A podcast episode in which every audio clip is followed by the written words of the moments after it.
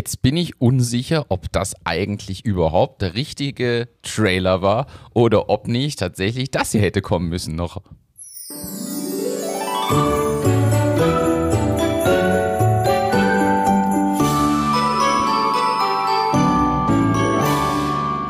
Mit Achtung, Achterbahn durch den Advent. Was ist dein Lieblingstrailer?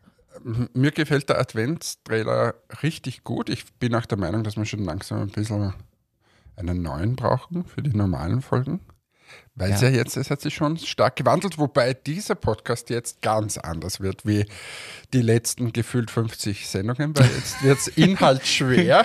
uh. Es wird inhaltsschwer und äh, das liegt daran, erstens haben wir, haben wir Zeit jetzt mal heute, also keiner von uns ist irgendwie gestresst. Und das Zweite ist, ähm, wir haben schon lange nichts mehr aufgenommen. Das heißt, es hat sich wahnsinnig viel getan. Und da legte er den Aktenordner auf den Tisch mit Notizzetteln der letzten zwei, drei Wochen. Ja, da habe ich mal ähm, Differentialgleichungen. Warte, schiebe ich zur Seite. ja, du hast ja auch äh, eine neue Erkenntnistheorie aufgestellt in der Zwischenzeit und Stephen Hawking widerlegt äh, in physikalischen Grundsätzen. Das also wäre ja eher dein Job. Du als unser Technikfuchs hier in diesem Podcast, der immer gerne mal die Atomkraft erklärt. Ähm, alles da. Hey, aber was hat sich bitte getan? Jetzt haben wir schon so lange nicht mehr aufgezeichnet. Gefühlt, wie, wie viel? Dazwischen waren zwei Bundeskanzler in Österreich und, äh, was weiß ich, neue Regierung, Merkel abgelöst. Sieben Lockdowns. Sieben Lockdowns, alles durch. Also Wahnsinn. Und da sitzen wir da mit zwei Weihnachtspullovern. Danke übrigens für dieses wunderschöne Geschenk. Ich erkläre es kurz. Ich habe einen roten Pullover von Martin bekommen. Da ist ein Rentier oben äh, und die, die Pummeln am Schwanz hängen raus. das ist jetzt Aber das ist richtig, ja, aber so, so, man sieht das Hinterteil vom Rentier und dieser Pummelschwanz, der ist quasi aufgenäht auf diesen, äh, hast du jetzt aber jugendfrei, jugendfrei rübergebracht. ja selbstverständlich, meine Tochter wird sie auch an. Und was hast du eigentlich an? Du hast einen grünen Pullover an und bei dir, du hast quasi die Vorderseite. Das heißt, wenn wir uns Rücken an Rücken hinstellen, Ah, dann, stimmt, das fällt mir jetzt erst auf. Dann hast du quasi die Vorderseite. Das heißt, du hast äh, den Kopf des Rentiers mit dieser, mit dieser Red Nose, Rudolf. die bei dir aus dem Bauchnabel herauskommt. Richtig, ich habe Rudolf. Okay, so, das war's. Ist der einzige Teil, wo es um Thema Freunde und sonst irgendwas geht. Ich möchte diese Sendung jetzt mal echt machen. Und wir haben ja eigentlich gesagt, wir nehmen jetzt zwei am Stück auf, sagen dazwischen mal, es ist Genau. gut. Und die, die, die nächste Folge kommt dann eine Woche später, dass wir quasi die ganze Weihnachts- und äh, Neujahrszeit überbrücken können. Richtig. Äh, ja, starten wir mit, mit Themen rein. Starten wir mit dem, die erste softe Überleitung. Weihnachten ohne Amazon. Glaubst du, dass es geht? Sicher, dann heißt es halt Alibaba und Co. Weihnachten ohne ausländische Dritt. Ja, mit dem Kaufhaus. Österreich geht's nicht. Ist dir aufgefallen, Otto.de macht verstärkt Werbung. Du, es machen alle verstärkt Werbung, weil jetzt gefühlt ist es so, dass dieses E-Commerce-Thema immer mehr kommt und dorthin geschiftet wird. Also das, ähm, wir hatten ja jetzt diese Woche in Österreich quasi einen Einkaufssonntag, ähm, Ja. der ja nicht so unfassbar gut angenommen worden ist, war nur die Hälfte vom, vom Samstag. Und habe dazu zum Beispiel mit Ralf gesprochen und der meinte, Sonntag ist mittlerweile einfach der Online-Tag, wo die Leute online shoppen und Ah. die wollen da Sport machen und so weiter und dann shoppen sie halt noch online. Und Ja. ich glaube, das, das stimmt schon, es shiftet sich immer mehr hin zum Online-Shopping. Das heißt, man kann nicht mehr bestehen, wenn man etwas verkauft ohne Online-Shop. Und hier zählt aus meiner Sicht die Customer Experience. Ich möchte hier ein Beispiel benennen. Ich habe gestern von einer Firma namens Cook and Grill Pakete bekommen. Okay? Und ich muss sagen, meine Experience war übermäßig positiv. Wieso? Weil alles schon eingepackt war, mit Schleife drum, mit Geschenkband dran und also, ich sag's ganz ehrlich, damit habe ich nicht gerechnet. Ich habe gedacht, da kommt halt ein Karton und dann sind Gewürze drin, aber dass ich das aufmache, dass da an jedem Ding ein Zettel hängt mit froher Weihnachten, dass alles eingepackt ist, wirklich weihnachtlich eingepackt, in teilweise Geschenkpapier und mit Geschenksband, wo frohe Weihnachten draufsteht, hat mich positiv überrascht. Also wirklich, ich war Ja, baff. aber Äh, Marcel, wenn er das hören sollte, wird das jetzt nicht gern hören. Also für alle, die jetzt zum ersten Mal uns hören, ich bin da beteiligt bei dieser Gewürzfirma und ähm, ich bin ja nicht so ein Freund von dem, was du jetzt gerade erzählt hast. Ja, weil du weißt, was für Aufwand dahinter steckt. Erstens weiß ich, was für ein Aufwand dahinter steht und zweitens, was das alles kostet. Und ich habe schon mehrfach gesagt, es wäre aus meiner Sicht besser, dass du anhaken kannst. Ich hätte es gerne als Geschenksverpackung ähm, und das kostet extra, weil es ist tatsächlich sauteuer, was du da gerade beschreibst. Ja. Da hängen ja, also es ist wirklich so verpackt, wie wenn es die Oma verpacken würde und Es- mit allem drum und dran. Definitiv. So. Ähm, das macht im Hintergrund die Uli, die Frau von Marcel, die, die hat da ein Händchen dafür. Aber ich würde dafür Geld nehmen. Und äh, jetzt, jetzt gibt es aber die zweite Seite. Marcel und Uli sagen, nein, wir haben das immer schon so gemacht. Wir wollen, dass unsere Kunden quasi ein schön eingepacktes Päckchen bekommen und die ziehen das durch, wa- was ich auch verstehen kann. Aber man muss schon, wenn das dann extrem nach oben skaliert, wird das wahrscheinlich eine Challenge. das muss man vor allem reinrechnen, was dann Materialkosten dahinter steckt. Also die Kartonagen, ich weiß, wenn ich zum Talier gehe, um mir solche Verpackungen zu kaufen, lege ich einige Euro hin. Also Ja, nur total. für die Kartonverpackung, Ja, die da, wo die so schön ausschaut und dann noch die Schleife drum. Also das kostet sicher was und ich sehe es wie du. Wenn ich es angewählt hätte, wäre es perfekt. Ich habe mich in dem Moment gefreut, weil ich mir Gedanken gemacht habe, okay, wo packe ich das jetzt rein, wie wickel ich es? So hatte ich das. Mein Problem war aber eher, dass die Standardzusammenstellung als Sets, ich habe mehrere so Sets bestellt, nicht so kombiniert sind, wie ich das eigentlich haben wollte. Grundsätzlich, das heißt, ich wusste schon, als ich es gestern ausgepackt habe, ich habe mich zwar gefreut, aber ich habe alles auspacken müssen, weil ich es anders zusammenstelle zum Verschenken. Weil für mich andere Kombinationen für bestimmte Leute sinnvoll waren, weil ich noch einzeln zwei, drei Sachen dazu bestellt habe, damit ich es anders zusammen kombiniere. Und in dem Moment ist nämlich auch hinderlich, weil ich habe diese mühsame Verpackung sauber und vorsichtig aufmachen müssen, damit ich es wieder so einpacken kann. Was natürlich dann auch schwierig ist. Ja, Und das wusste ich vorher, muss man dazu sagen. Das wusste ich beim Bestellen schon, dass das. Nein, aber, aber was ja auch ein Problem wäre, wenn es so schön eingepackt ist, man das auspacken, mal reinschauen, ob eh das Richtige gekommen ist und so, das sind ja auch so Themen. Ja, Also, ja, aber wir machen es jetzt so, bin auch da, da dabei, aber ich würde es anders machen. Wobei ich grundsätzlich, und das ist, glaube ich, ja euch auch bei Entmetics wichtig, so, ihr legt ja auch so eine handgeschriebene, also quasi handgeschriebene Karte rein, wo viel Spaß mit deiner Bestellung draufsteht und solche Sachen. Das gehört ja auch dazu. Jetzt ist die Verpackung ist das eine, aber dieses Gefühl beim Aufmachen würde ich schon jedem mitgeben, dass es was Besonderes ist. Ich erinnere mich auch an Van Flörke, das haben vielleicht manche mitbekommen für ein paar Jahren. Das war so ein deutsches Startup für äh, Männer-Outfits, so das Einstecktuch, Krawatten und Co. Die gibt es nicht mehr, sind inzwischen insolvent.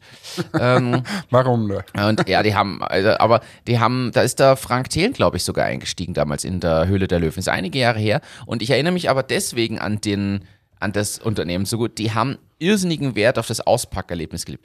Das heißt, die, der Karton war zum Beispiel schon mal innen in lila beschichtet, weil es ihre Hauptfarbe war. Lila Beschichtung, in- du machst den Karton auf und der ist lila, so hochwertig edel wirkt es. Da drin ist so ein Seidenpapier gewesen und da drin waren dann die Produkte. Das hat einfach beim Auspacken einen anderen Reiz und anderen Charme, als wenn du einfach irgendeine Kiste aufpackst, dann sind da diese komischen Dinger, die wie diese Maischips ausschauen und dazwischen liegen irgendwie deine Produkte. Das ist halt ein Erlebnis und ich finde es nicht so schlecht, dass man dieses Erlebnis schaffen will, weil ich glaube, dass der Konsument davon, das ist, dass sich das merkt. Ja, sicher. Aber es ist halt eben, wie gesagt, sehr teuer. Das ist diese, dieses, ich war die Woche, aber ich, schließe ich noch ganz kurz Ja. ab und dann erzähle ich dann was, wo ich diese Woche war, weil ich war sehr beeindruckt ähm, ähm, von dem Ganzen. Aber nur um die Gewürze abzuschließen, was nämlich auch war, äh, ein großer Exit in Deutschland, ähm, Just Spices ist verkauft worden An wen? an Kraft. Also das heißt, ähm, also eben Weltmärkte, wo, wo Kraft-Heinz-Konzern ist das, also für alle, die mal einen Ketchup gegessen haben.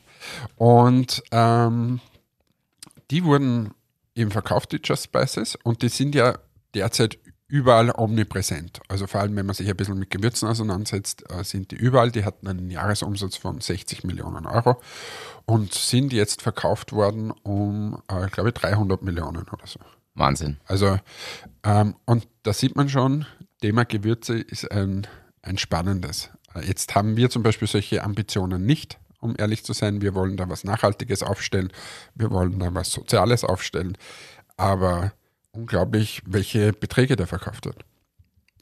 Und- Hätte ich nie gedacht, dass das hinter Gewürzen steckt. Ja. Ähm, zweite Sache, was ich da eigentlich erzählen wollte, ich war Ähm, beim Peter Affenzeller. Äh, Peter Affenzeller ist äh, ein Produzent von Whisky. Ja, ist bei Quasi dir um die Ecke doch. Bei mir um die Ecke, dort vorbeigeschaut, äh, weil ich was äh, geholt habe und Marco gezeigt habe. Und äh, dann hat uns der ganz kurz äh, auch den Betrieb gezeigt und den Super. Und der ist auch so, der, der ist alles einfach von der Verpackung bis zu, ist alles durchdesignt. Und es ist so geil, so hochwertig alles gemacht, Ja. äh, dass du einfach gerne bereit bist. Du schaust dann nicht, ob jetzt der Whisky einen Euro mehr oder weniger kostet. Der hat es geschafft in diesem Hochpreissegment. Ist auch nicht im Handel, also außer in, in ganz äh, ausgewählten Großhandelsgeschichten, aber sonst eigentlich fast alles online oder direkt. Und äh, geht daher auch die extrem Premium-Schiene. Und weißt du, was der oben hat? Der hat einen VIP-Club. Er nennt es, glaube ich, ein bisschen anders, aber jetzt ich überlegen, weiß ich nicht. Aber es ist so eine Art VIP-Club. Und zwar, ähm, bei mir läutet es. Und ich habe das Handy nicht abgedreht. Was ist- ist mit mir heute? Ja, das, äh, Hört man das eigentlich? Hört man schon, oder? das, ich glaube schon. Aber jetzt sind wir alle gespannt, wer ruft dich an? Soll ich abheben? Ja, komm. Nein, das mache ich jetzt besser nicht. Äh, ich hebe jetzt hier besser nicht ab. Sorry für diese Störung. Äh, Martin schaltet jetzt auch sein Handy. das ist auch peinlich. Wie viele hunderte Sendung, hundert Sendungen ohne irgendeine Störung per Handy und jetzt passiert das. Tja. So kurz vor Weihnachten. Und jedenfalls zu dem VIP-Club wieder zu kommen, hat der, da kannst du dir ein Whiskyfass kaufen, da richtet er dir deinen eigenen Whisky, 30 Liter her, Ich wollte also wirklich ein, so ein kleines Komplett, Whiskyfass. Komplett. Also du kriegst hinein äh, graviert deinen Namen. Okay. Also es geht nicht, dass du einen Firmennamen reingibst, sondern es ist tatsächlich äh, wirklich nur die Person.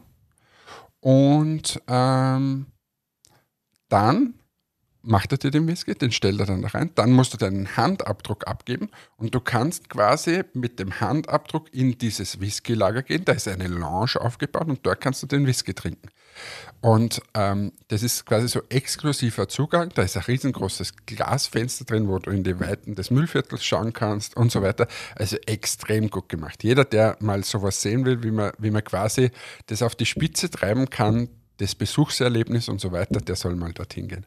Es klingt auf jeden Fall nach einem coolen Erlebnis. Liebe Grüße, Peter, du hast das wirklich cool gemacht.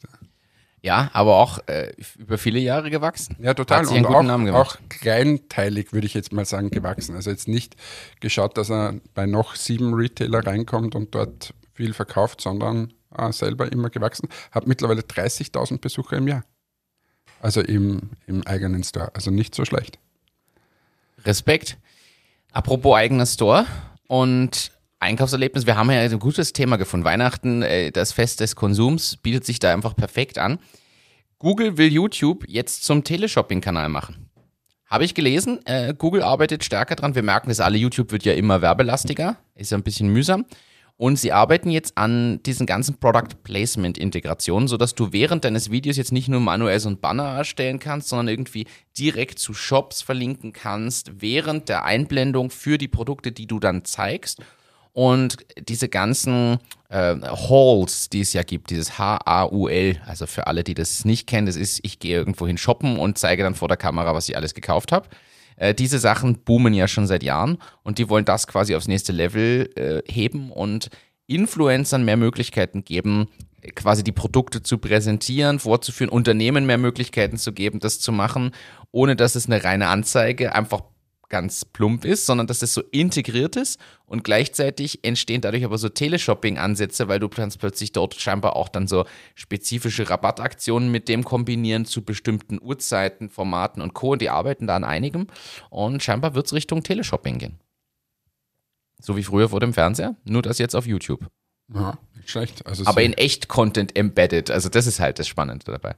Ja, ja, aber dieser, diese, diese Konzerne, wie sie einfach immer mehr herausquetschen und diese Werbewelt im Prinzip für die normalen, also normalen Medien wie Zeitung oder so, wo einfach nichts mehr interaktiv ist oder so, wie das immer mehr abgedreht wird, ist ein Wahnsinn. Also die Möglichkeiten sind riesig.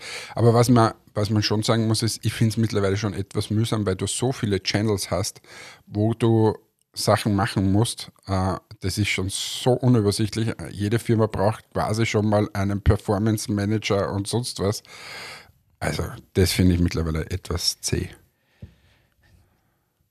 Ja, Oder, ich meine, überleg dir das früher. Früher hat es gegeben, so ich bin der, der Marketer sozusagen und mache die Kampagne einmal oder zweimal im Jahr und da shooten wir und dann gehen wir in alle Zeitungen und dann ist das durchdesignt.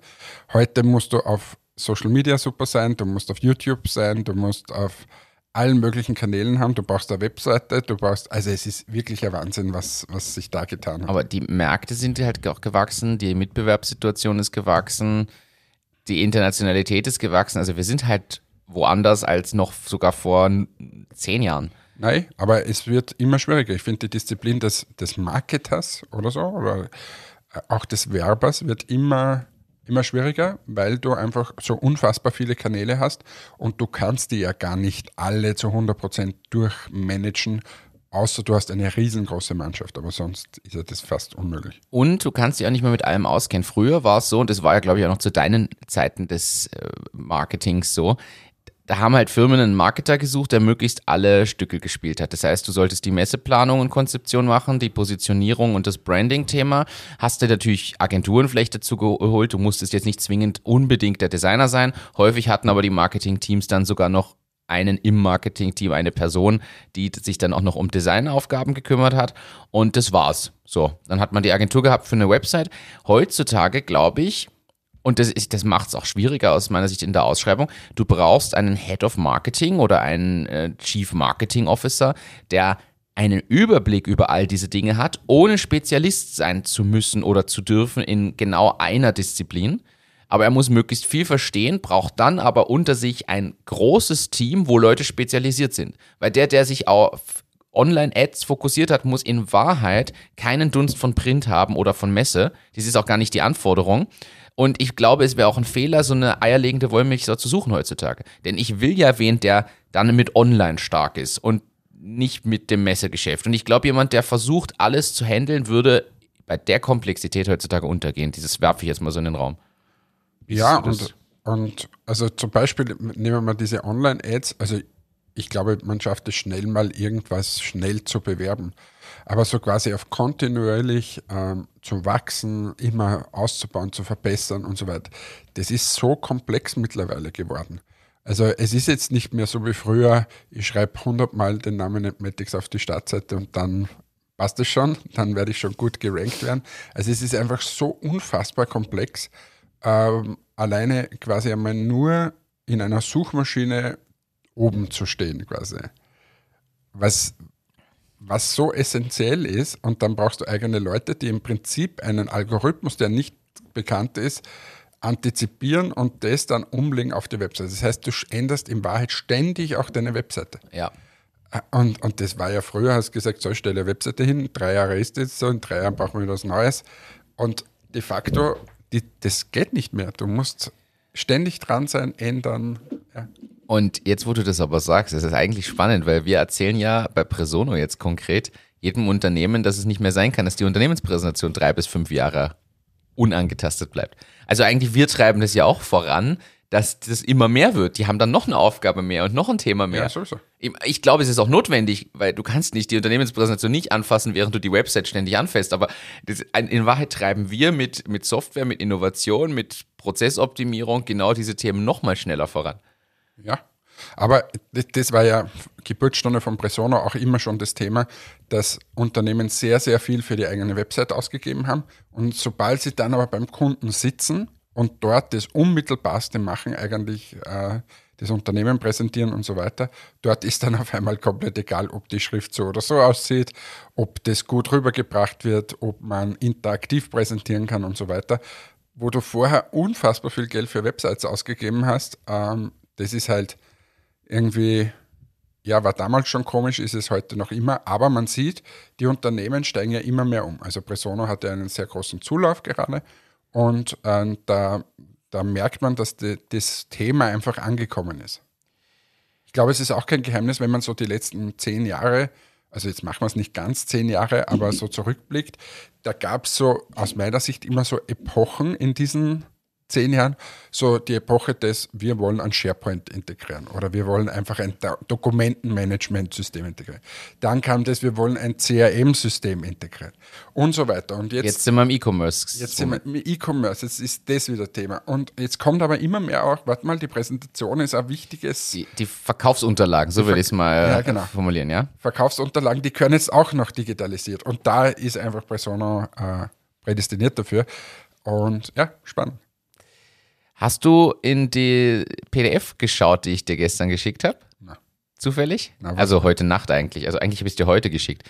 Ähm, das ist eine Übersicht über die äh, schnellst wachsenden Software-as-a-Service-Unternehmen des Ah, doch, letzten doch, Jahres. Doch, ich geschaut. Und Platz 1 ist Hopin mit einem Wachstum von ich weiß nicht wie viel 1000 Prozent. Unpackbar, also für alle, die es nicht kennen, Hopin ist eine Online-Messe- und Konferenzplattform umge beziehungsweise Umgebung, wo man als Veranstalter quasi den Ausstellern oder Sprechern ein Tool zur Verfügung stellt. Die haben zum Teil so 3D-Räume, wo man dann auch navigieren kann oder was man aufsetzen kann, um dort quasi bestimmte Areas zu äh, betreten als Besucher und man kann eben seinen Auftritt dort als Aussteller quasi verwalten. Äh, das geht vom 3D-Modell theoretisch bis hin zur einfach eingebauten Website oder dem Livestream. Äh, scheinbar die führende Plattform in Europa geworden, jetzt über äh, die letzten anderthalb Jahre eigentlich. Über 1000 Prozent Wachstum, haben scheinbar eine Milliarde Investment in der Zwischenzeit aufgestellt, weil sie so schnell gewachsen sind. Unfassbar. Wahnsinn, wo Ja, geht das musst, hin? Das aber du musst dir das mal vorstellen, wenn du innerhalb von eineinhalb Jahren so wächst und dann eine Milliarde Investment da- das, das packst du als normaler Mensch einfach nicht mehr. und das, ich weiß auch nicht, wie man sowas handelt. Und man muss dazu aber sagen, die gibt es ja schon 15 Jahre. Die arbeiten seit wirklich langer, langer Zeit an dem und haben diese Vision immer gehabt und Covid war natürlich jetzt genau das Beste, was ihnen passieren konnte, weil dadurch brauchten es alle und sie waren da und ready und Aber das ja auch bei Presono ist Covid sicher ein Beschleuniger. Also mittel- bis langfristig ja. Kurzfristig haben wir ja mitbekommen, dass es nicht so ist, weil viele erstmal Microsoft Teams und Zoom einführen mussten und den Leuten klar machen mussten, im Homeoffice mit Laptop zu arbeiten, ist mal der erste Schritt. Äh, inzwischen merkt man ja jetzt auch an den Entwicklungen des letzten, lass es halbes Jahr sagen, dreiviertel merkt man schon, dass es ankommt. Äh, aber es ist nicht so, dass plötzlich jetzt wir um 1000 Prozent wachsen, das muss man sagen. ja, nicht, aber, Aber schon signifikant, ja. Ja. Es hilft einfach dieses Verständnis von digitalen Tools, digitalen Unterlagen, Arbeitsmethodiken und so ja, anders zu verstehen. Ich glaube, das ist ein, ein Riesenpunkt. Du was ganz was anderes, weg von der Softwarewelt. Hast du gelesen, dass Lego jetzt äh, so Steine mit Breilschrift und Blindenschrift macht? Habe ich gelesen und ich habe mir fast schon gedacht, dass du dieses Thema bestimmt an, ansprichst. Erklär es mal. Ja, also Lego möchte quasi auch, dass blinde äh, Menschen äh, gut mitspielen können, sage ich jetzt mal, und hat, äh, gibt den Steinen Buchstaben und Nummern und so und äh, ist einfach eine Breilschrift drauf und werden vorerst jetzt mal nur an, an Schulen und so weiter verteilt, aber finde ich eine super Idee, dass man quasi, das ist mal was Sinnvolles, ähm, dass, sie, dass sie da das Thema Breilschrift eben raufbringen. Bei Cook and Grill zum Beispiel haben wir sie auf den Etiketten drauf. Ähm, und ich glaube, wir sind da eines der wenigen Unternehmen überhaupt weltweit, die im Handel Breilschrift drauf haben. Wo sie ja tendenziell öfter drauf ist sind so Medikamentenpackungen und so. Äh, aber im Handel selbst äh, leider noch nicht. Das stimmt. Und was Lego ja auch beabsichtigt, das muss man schon noch ergänzen, ist die Möglichkeit für Kinder, diese Schrift zu lernen, lernen. auch wenn sie, auch wenn sie sehen können, weil es natürlich hilft, äh, quasi in die Kommunikation mit, mit anderen dann noch besser einzusteigen. Ja. Das finde ich einen schönen Gedanken. Ja, so ist es. Haben wir das auch wieder untergebracht? Was hast du noch? Ich habe hier eine, eine lange Liste, aber ich fange mal mit, mit einem Thema an, das ist mir aufgefallen. Ich war ja in Kopenhagen. Wir haben keine Folge gehabt, seit ich in Kopenhagen war. Kann das sein? Äh, wir haben, Jetzt bin ich gespannt, was jetzt ich kommt. bin durch Kopenhagen gewandert, also ähm, spaziert, von A nach B, besser gesagt, gegangen und bin an einem Guinness World Records Store Shop vorbeigekommen und Museum. Das ist ein kleiner, ein kleines Museum, wo man mit Fotos und so die Guinness World Records ein bisschen ausstellt. Und ich habe mir dann gedacht, ist das nicht eigentlich die genialste Geschäftsidee überhaupt gewesen? Da gibt es Leute, die jedes Jahr noch immer ein Buch rausbringen Und Leute, die es kaufen oder kriegen? Und hast du es? Ja, ich habe es alle seit 1988. Jedes Jahr? Das habe ich gar nicht gewusst. Du hast die Sammlung von Guinness World Record Büchern. Ja, ich schaue mir das jedes Jahr mit der Anna an. Ach, also wir, wir, ich kriege das meistens entweder zum Nicolo oder vom Christkind.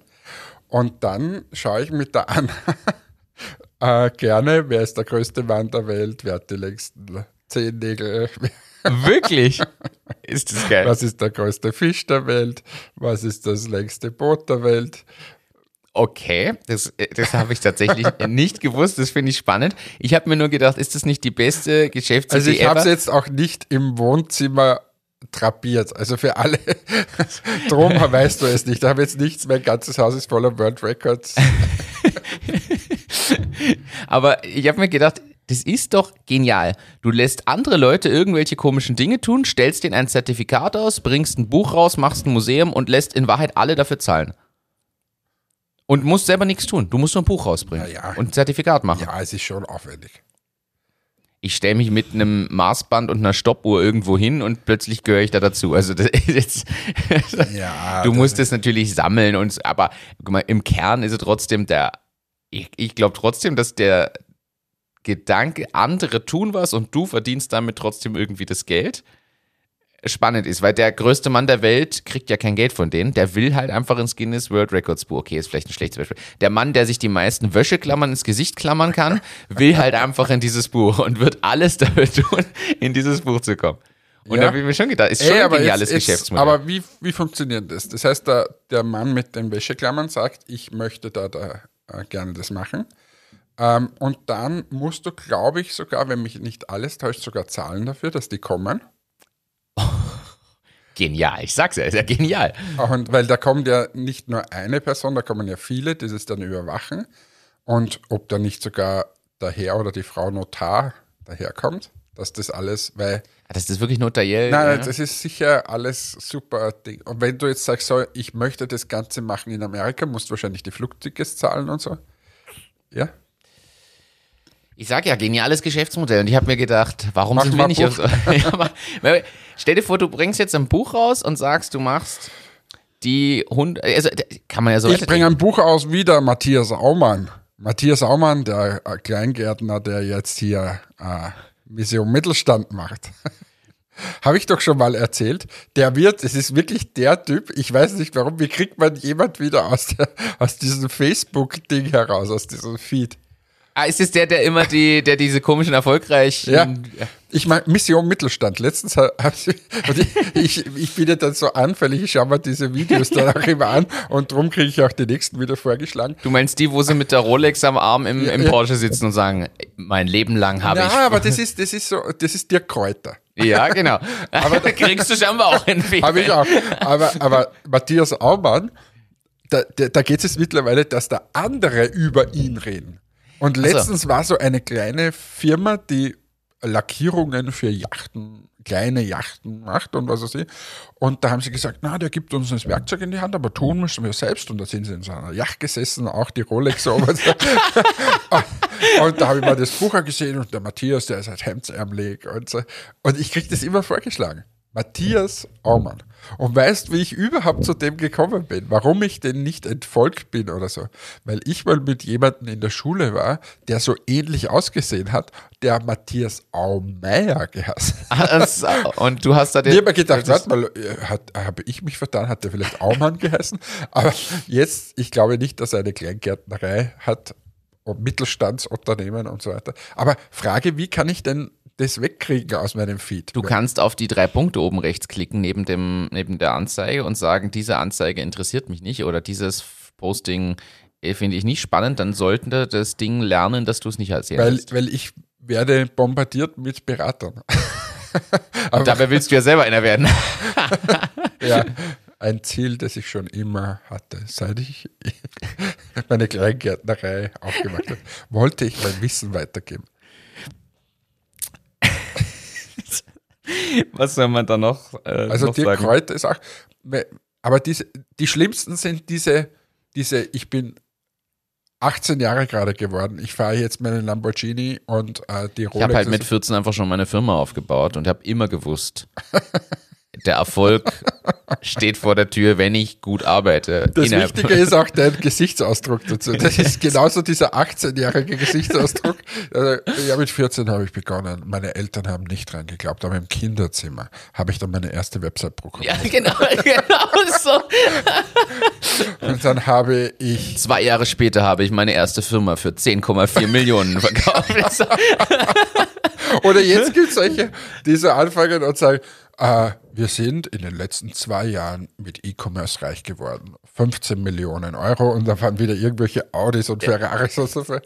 Und ich frage mich, wie geht das? Hast du Masken verkauft in den letzten Ja. zwei Jahren oder was hast du gemacht?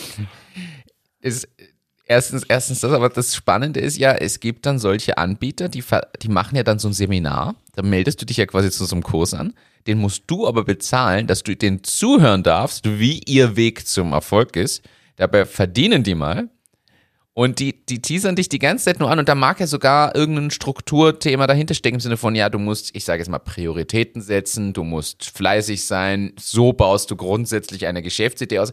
Das ist ja wieder das alte Thema. Es können dir viele Leute sagen, warum Apple erfolgreich ist, aber keiner kann Apple oder eine Firma selbst so erfolgreich machen. Das ist ja der große Unterschied. Und die verdienen in Wahrheit durch all die Leute, die diese Autos, diese Werbeanzeigen sehen und sagen, oh, das will ich auch.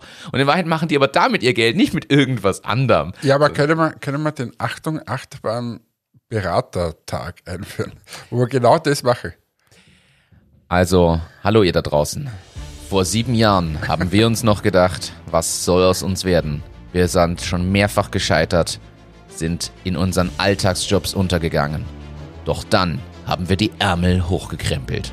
Und jetzt sitzen wir hier, haben mehrere Millionen Hörer unseres Podcasts und wir zeigen jetzt dir, wie du dein erfolgreiches Business aufbaust und nebenbei auch noch einen erfolgreichen internationalen Podcast groß machst. Melde dich jetzt an für unser Seminar Erfolgreich werden in nur sieben Tagen. Die Anmeldegebühr beträgt 299 Euro, aber glaub mir, das ist eine Investition in deine Zukunft. Brumm, brumm. Hey, das kannst du so schneiden. Hey, kannst du das bitte auf Instagram stellen? Mit dieser geilen Musik, die wir haben. Ja, aber das ist, äh, ist ganz wichtig. Und dann äh, blend bitte ein Auto ein und dann unten sollen sie sich anmelden. Ja. Äh, Macht es. Wenn sich wer anmeldet, wir laden ihn hier ein. Das sind die ersten 300 Euro, die wir verdienen mit dem Podcast. Martin Eder. Hau mal raus 300 Euro. Und, und Ralf ist doch auch dabei. Ralf, komm. du wolltest doch immer schon mal einen erfolgreichen Podcast haben über Unterhosen. So, Ja, also, ähm, jetzt haben wir es auch allen gezeigt, wie das funktioniert. abgehakt, auf zum nächsten. Was haben wir noch für, für spannende Themen, die so passiert sind? Startup 300 ist nicht mehr an der Börse. Ja, ich habe mich so gehört. Ich wusste so, dass das. Na, es stimmt nicht ab, ab Ende März nicht mehr. Sorry, ja, aber sie haben es angekündigt. Ab Ende März nicht mehr, aber äh, ja, das ist. Was Äh, sagst du dazu? Fangen, fangen, wir- fangen wir so an. Für alle, wir haben tatsächlich ja inzwischen auch seit diesem Jahr aus Italien HörerInnen und so. Also die, man muss dazu sagen, was, wer oder was ist Startup 300? Es ist eine Investmentgruppierung grundsätzlich gewesen, eine Summe aus Business Angels und Investoren, die hier in Linz gestartet ist, die stark die Startup-Community prägen und begleiten wollte und entsprechend in der Tabakfabrik äh, unter anderem ein Coworking Space hat. Sie haben so einen Connecting Point zur Industrie, um Beratungsprojekte mit der Industrie zu machen und Matchmaking und sie haben gefühlt alles aufgekauft, was man kaufen konnte im Startup-Umfeld. Eine Crowdfunding-Plattform namens Conda, äh, das Pioneers Festival haben sie gekauft und irgendwas noch, was ich vergessen habe jetzt zu erwähnen und mehrere andere Dinge. Und äh, das ist jetzt mal so grob umrissen nochmal für alle, die dieses Jahr dazugekommen sind und nicht wussten, wer da was Startup 300 mal grundsätzlich ist. Parallel dazu haben sie ein Business Angel Netzwerk, mit dem sie in Startups grundsätzlich investieren. Und sie waren jetzt zwei Jahre an der Börse ungefähr. Ich glaube, vor zwei Jahren war das Listing an der Wiener Börse, äh, haben sich quasi zum börsennotierten Unternehmen entwickelt. Einstiegspreis war ungefähr 10 Euro. Also jetzt haben wir alle abgeholt und jetzt kann Hannes loslegen. Äh, aktueller Wert sind 2,50 ungefähr, Pi mal Daumen. Und es wurde jetzt angekündigt, sie werden im Frühjahr wieder sich lösen und von der Börse verschwinden. So, jetzt Genau. habe ich den Theorieteil gemacht. Und ich mache den Praxisteil. Jetzt überlasse ich dir diese Einschätzung dieses Themas. Naja, es ist äh, für uns, in, fangen wir mal so an, in Linz ist es eine Institution, äh, kann man sagen. Und äh, Linz, und das haben sie schon geschafft, äh, sind äh, oder ist ein wichtiger Startup-Hub äh, Ja. geworden und, und in aller Munde, weil sie halt sehr, sehr viel kommuniziert haben diesbezüglich. Und dieser Börsengang, also ich beschäftige mich ja 0% mit Börse, aber ähm, das war schon irgendwie beeindruckend. Hey, da gehen alle an die Börse und war spannend zu sehen, ähm, wie das performt und so weiter. Das, was ich persönlich immer gefunden habe, ist, dass es ein bisschen wenig um Startups geht, äh, die da dahinter steht. Und ich dachte immer, dass, dass der Sinn von dem Ganzen ist, Startups quasi zu kaufen oder zu investieren und die groß zu machen und dann wieder fair, äh, zu verkaufen. Und dass das quasi Kleinanleger auch kaufen können und sagen, ich möchte auch ein Stück weit einen Kuchen haben von diesem Startup. äh, Kuchen da oder möchte investieren halt. Das war der Kern dahinter, glaube ich. So, und das ist halt nicht ganz so aufgegangen, weil, ähm, und das kommt jetzt in unterschiedlichen ähm, äh, Statements von, vom Vorstand, der Michael äh, zum Beispiel, aber ich glaube, hat der Bernhard auch schon was gesagt? Nein, ich glaube nur, kommuniziert hat, glaube ich, nur der Michael offiziell. Okay, ja, jedenfalls ähm, ist da eben die Rede, dass das zum Beispiel ein Fehler war, keine Behaltefrist für, äh, für die Aktien, für die Bestandsinvestoren zu machen. Jetzt hatten die folgenden Fall, dass die eben um 10 Euro Ausgabekurs rausgegangen sind und ziemlich viele Bestandsinvestoren gekauft haben, äh, verkauft haben, sorry, ähm, und somit der Aktienkurs ziemlich nach unten gerasselt ist. Ich, ich habe es die letzten Jahre gar nicht verfolgt, aber es war dann lange mal auf 5 Euro und jetzt dürfte er nochmal gefallen sein. Ja, zwischendurch war, war sogar mal ein Anstieg wieder, aber lang, der, langfristige Trend war nach unten leider. Okay, und ähm, ja, und, und jetzt sahen sie sich gezwungen, das, das rauszunehmen, weil das Handelsvolumen so gering war und die Kosten ziemlich hoch und so weiter. Und ich bin jetzt schon sehr gespannt, wie es da weitergeht, weil man, wenn man mal in Linz äh, hier unterwegs ist und quasi die Startup-Szene ansieht, dann sind sie schon ein sehr wichtiger Teil. Und vor allem das Thema Tabakfabrik ist bei uns ein großer. Ähm, das ist ein alte, eine alte Tabakfabrik eben, wo die Infrastruktur für Startups äh, geschaffen wurde und wird. Und eine große Baustelle zum Beispiel gerade unten. Und was sie ja geschafft haben, ist, Tabakfabrik setzt man mit Startup 300 ein bisschen gleich. Obwohl es nicht dasselbe ist. Sie sind ja dort auch nur ein Teil davon. Da sind ja noch ganz andere Sachen. Aber wenn man im Startup-Umfeld von der Tabakfabrik spricht, denkt jeder mal an Startup 300. Also das Markenbildungsthema war da definitiv vorhanden. Was halt sicher eine Schwierigkeit ist, Pioneers Festival, ja, mit Covid kannst du keine Festivals machen. Events, die sie gemacht haben, vor Ort konntest auch kaum machen. Die Verlagerung in den digitalen Raum hat da, glaube ich, nicht so gut funktioniert. Ich glaube auch, die Vermi sie, sie waren da dazwischen, das habe ich ja überhaupt nicht verstanden. Dieses Vermieten von Büros für Startups, so quasi. Strada del Startup, oder wird das geheißen? Genau, Ähm, das, das ist natürlich auch schwierig, weil viele Startups jetzt äh, remote arbeiten. Brauche ich nicht. Ähm, also es war wirklich ein schwieriges Umfeld. Und was ich aber finde, wie gesagt, meine persönliche Meinung, die Startups waren zu wenig im Fokus. Also es war immer diese Infrastruktur rundherum oder dieses Ökosystem oder wie auch immer sie es genannt haben, Ja. aber, aber die Startups, warum man dieses Ökosystem macht.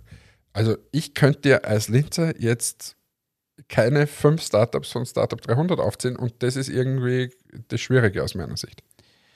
ist absolut richtig. Ich glaube persönlich auch, dass zu wenig in Startups reingegangen wurde, nämlich breit aufgefächert. Es geht ja gar nicht darum, da überall Mehrheitsanteile zu halten. Aber theoretisch, jetzt formulier es mal ganz frech, warum nicht in jedes oberösterreichische Startup mit einem kleinen Ticket am Anfang mit reingehen?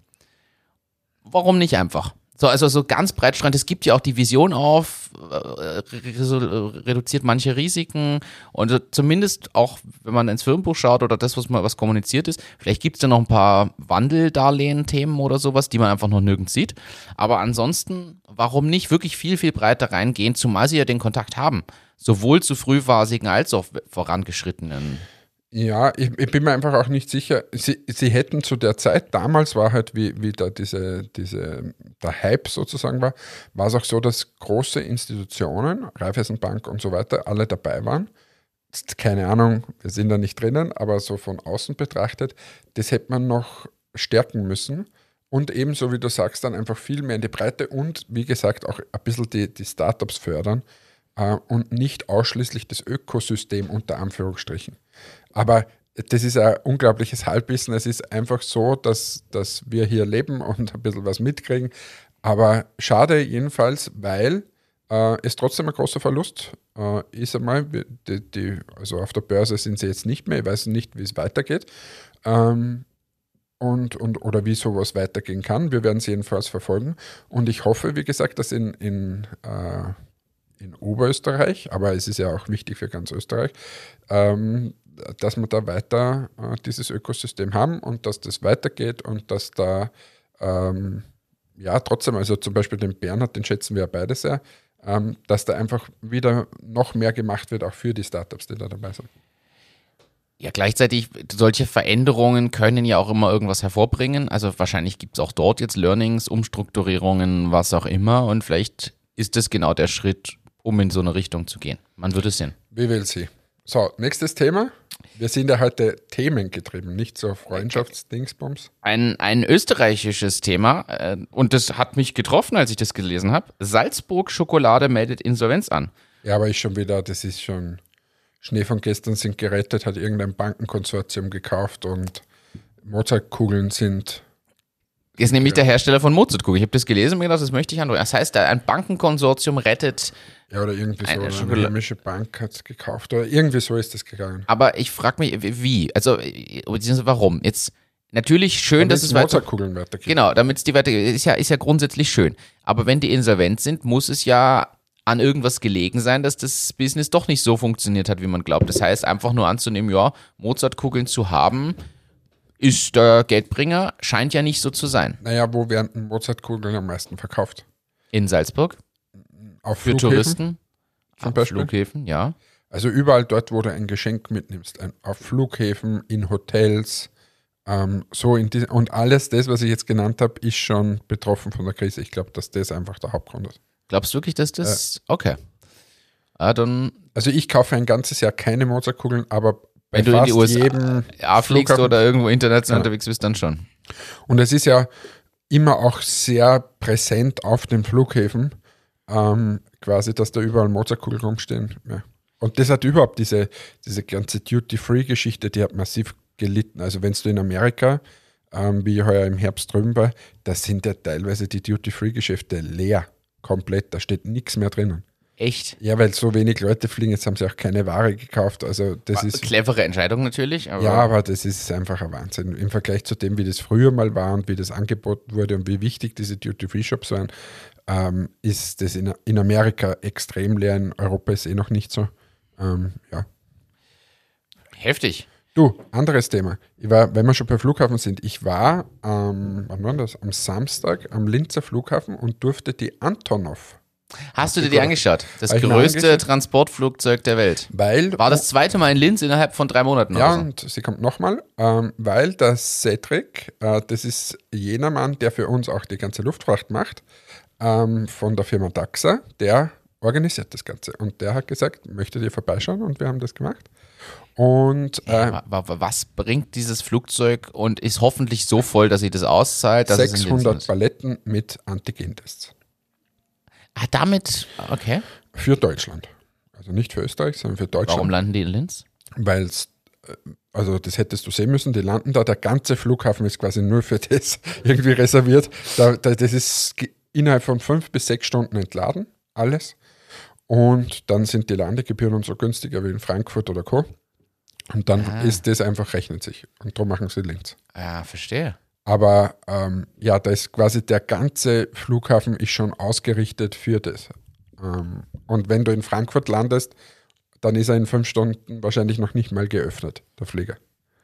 Und bei uns war das ruckzuck, wir waren da dabei, wo es stehen schon die LKWs da. Ähm, Ja, geil. sind 20 LKWs, die nachher. Bestimmt beeindruckend, so ein Riesending. Ja, Wahnsinn. Riesengroß, 20 LKWs und ähm, 600 Paletten. Erstaunlich, dass der Flughafen überhaupt groß genug ist, dass so ein Flugzeug da landen und starten kann. Ja, die, der, der Linzer Flughafen, der hat ja sogar eine extrem lange Landebahn, darum können ja so, so Flugzeuge landen. Und sonst ist ja, da ist ja nichts. In Linz ist ja nichts, außer da ein riesengroßer Parkplatz, wo eh keine Flugzeuge stehen, weil keiner dort fliegt. Ähm, also passt das perfekt. Und beim nächsten Mal, also sie kommen wieder, da bringen sie dann äh, 600 Paletten, hast du gesagt, Entmetics-Streifen. Du, nein, zahlt sich nicht aus, weil ich habe mir das durchgerechnet, ist ein bisschen teuer. Aber ja, Wahnsinn. Äh, du warst dort vor Ort. ich war vor Ort, habe mir das angesehen, das größte Transportflugzeug der Welt, Fasziniert die mich. Antonov. So, nächstes Thema. Nächstes Thema. Ich habe hier noch, auch noch was, wo wir schon bei, bei Fliegen sind.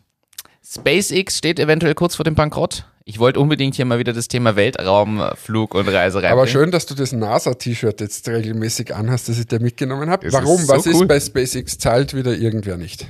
Äh, Oder warum hat's, Scha- hat's Sie haben so viele Kosten für die, für die Vorbereitung von den Dingen. Das zahlt sich erst dann aus, wenn sie mehr Aufträge auch noch kriegen von unter anderem der NASA. Also SpaceX macht ja auch für die NASA Dinge. Und sie quasi diese Sachen auch verkaufen. Und die haben so viel in Technologie investiert, brauchen aber jetzt dann die bezahlten Aufträge, um da durchzukommen. Und scheinbar hat Elon Musk vor kurzem eine E-Mail an die gesamte Belegschaft geschrieben, wo er so reingeschrieben hat, ich brauche eure Unterstützung. Jeder, ich verstehe natürlich, dass ihr Familie und Verpflichtungen habt, aber jede Minute, die ihr nicht irgendwas anderes tun müsst, solltet ihr hier sein und Gas geben. Ich brauche das, wir brauchen das, also sonst wird's äh, schwierig. Und es gibt scheinbar auch Diskussionen schon, dass er äh, irgendwo Assets sich vorbereitet, um sonst auch SpaceX selber wieder privat weiter durchzufinanzieren. Bin gespannt. Ich glaube nicht, dass es eingehen lässt, aber Ja, er zieht quasi ein bisschen die Zügel an und sagt, Leute, Gas geben. Es Das- heißt ja, Gas also, geben. äh, da ist, ist der Schlendrian reingekommen, wie man so schön sagt. Ja, apropos äh, solche, solche Wörter.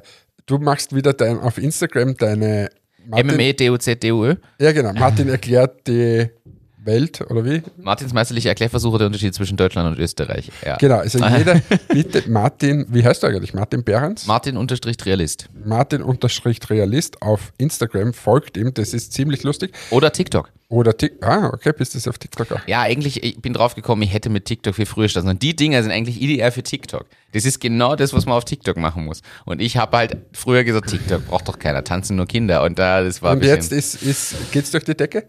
Ah, ja, es, ist, das ist, es wird zumindest angenommen. Ich müsste jetzt halt jeden Tag Content produzieren und arbeite ein bisschen viel, um das zu machen. Das ja, aber ist, äh, was ist, was war denn jetzt die lustigste Sache, was du gemacht hast vor kurzem? Äh, sag irgendwas. Der, der, am besten auf TikTok kam der Degal.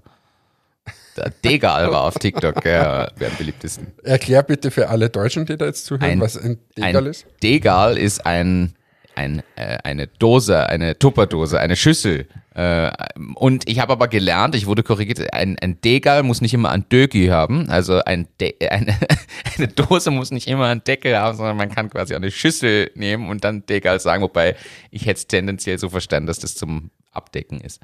Weil sonst ist ja Schüssel. Aber ist ein, ein typisch oberösterreichisches Wort, der Degal und der Decke.